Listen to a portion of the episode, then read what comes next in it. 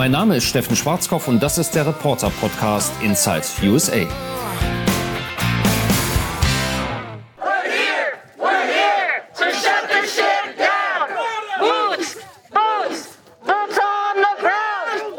Hier in den USA ist es in dieser Woche das bestimmende Thema. Der Prozessauftakt gegen Derek Chauvin, den Ex-Polizisten, der im Mai vergangenen Jahres so lange auf George Floyds Hals kniete, bis dieser verstarb.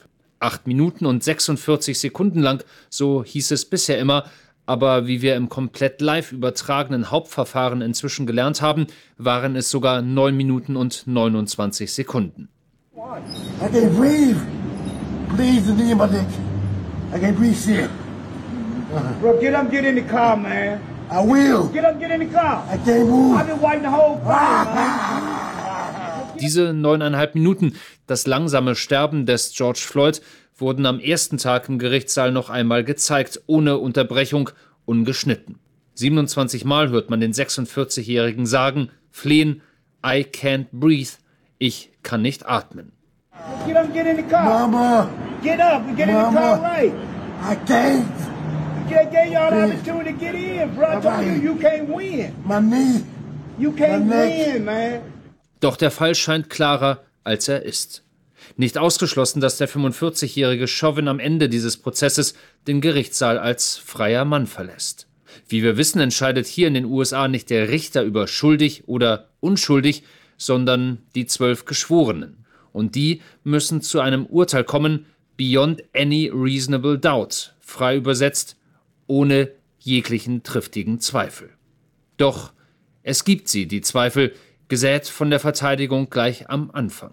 Die argumentiert nämlich, Derek Chauvin sei unschuldig und nicht verantwortlich für George Floyds Tod.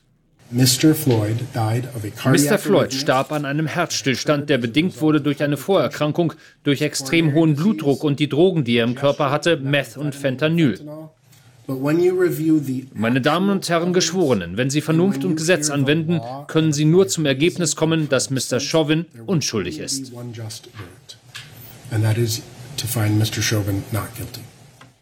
Die Verteidigung wird medizinische Gutachter vorladen, die genau das bestätigen oder auch Polizeimitarbeiter, die erklären werden, dass der sogenannte Neck Restraint, also das Schachmattsetzen durch Knien auf dem Hals, die gängige, offizielle und empfohlene Polizeipraxis in Minneapolis im Mai vergangenen Jahres war.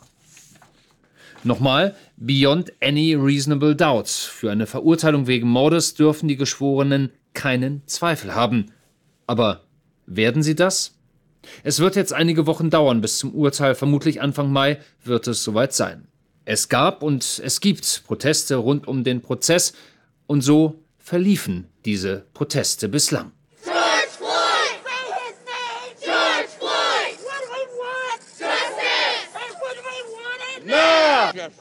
Laut, aber friedlich. Sollte es jedoch einen Freispruch geben, das ist mein Gefühl, wird sich das ändern. Enttäuschung dürfte sich in Wut wandeln und Wut in Gewalt.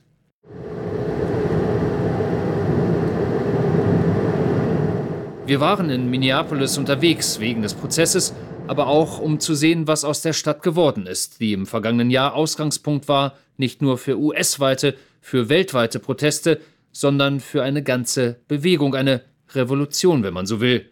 Black Lives Matter oder anders ausgedrückt, gleiches Recht für alle, für Weiße und Schwarze.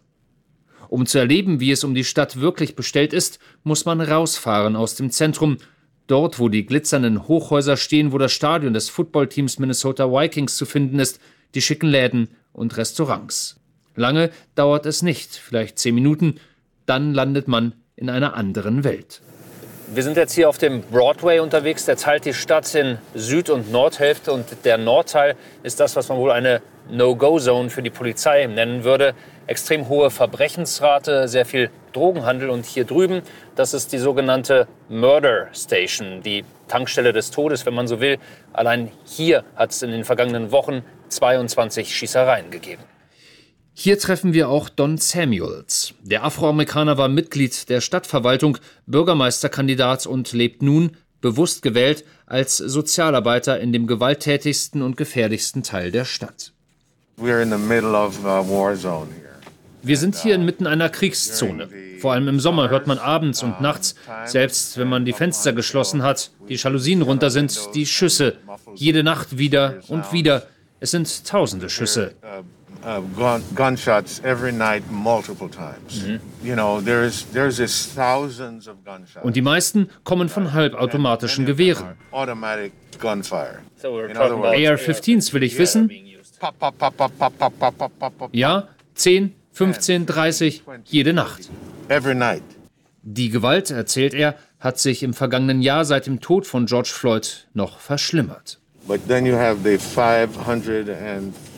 Es sind gut 540 Leute, die von Kugeln getroffen wurden, allein im vergangenen Jahr hier in der Stadt, plus 84, die durch Schüsse getötet wurden.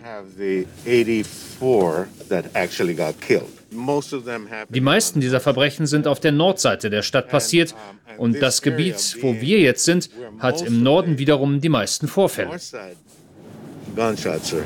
Ja. So you have this is the highest concentration. Ward 5 heißt dieser Verbrechenshotspot, Bezirk Nummer 5. Ohne Don Samuels quasi als Begleitschutz könnten wir uns als Reporter hier überhaupt nicht frei bewegen. Gangs haben hier das Sagen. Direkt an der Grenze dieser Polizei-No-Go-Area am Broadway ist auch der Treffpunkt der Drogendealer. Wer Stoff kauft oder verkauft, trifft sich hier auf einem Parkplatz vor einem Liquor Store, also vor einem Laden, wo Alkohol verkauft wird. Hierhin wagt sich noch ab und zu die Polizei, aber es sind wohl eher Alibi-Patrouillen. Als ein Wagen des Minnesota Police Department auftaucht, zeigen sich die Dealer völlig unbeeindruckt. Es wirkt wie eine Art Waffenstillstand, und das ist es auch, was wir heraushören, als wir uns mit dem Polizisten am Steuer des Einsatzwagens unterhalten. Die Leute gehen zur Tankstelle, zum Schnapsladen. Das ist ja kein Verbrechen. Ich will nur sicherstellen, dass sie mich sehen und dass ich präsent bin. Das ist das Wichtigste.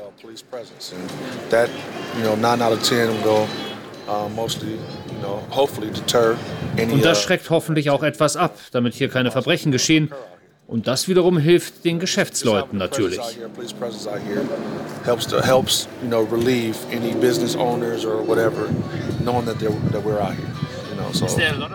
Verzeichnen Sie viele Verbrechen hier in diesem Gebiet, will ich wissen.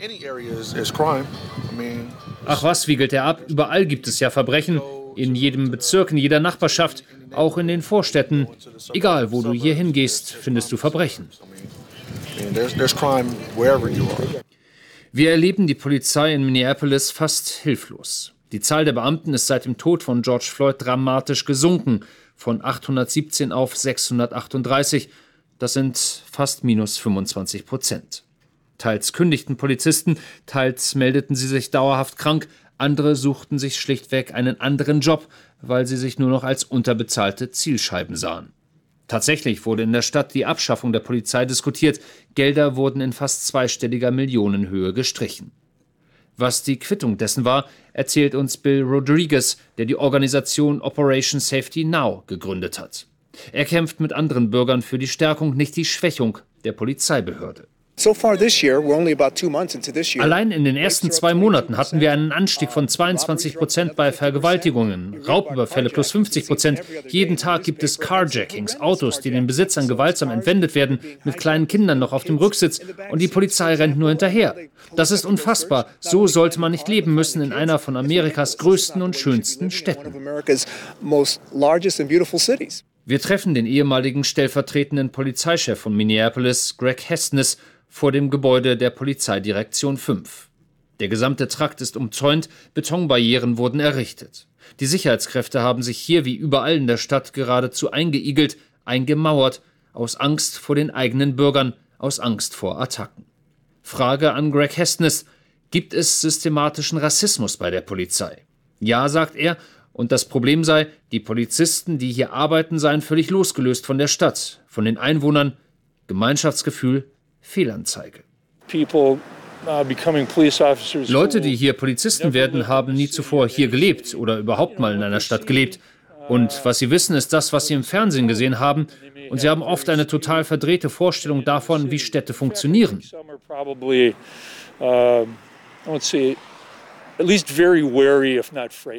Und manche haben sogar regelrechte Angst vor Menschen, die anders aussehen als sie selbst.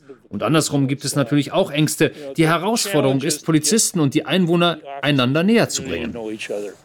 So hilflos die Polizei wirkt, so hilflos agiert auch die Stadtführung.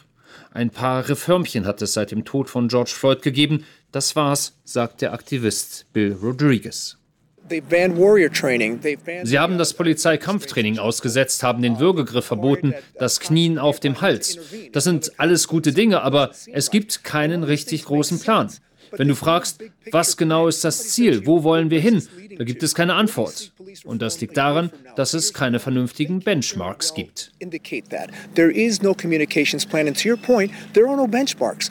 Und der Sozialarbeiter Don Samuel stellt resigniert fest, die vorherrschende Meinung sei mittlerweile, die Dinge sind einfach so, wie sie sind.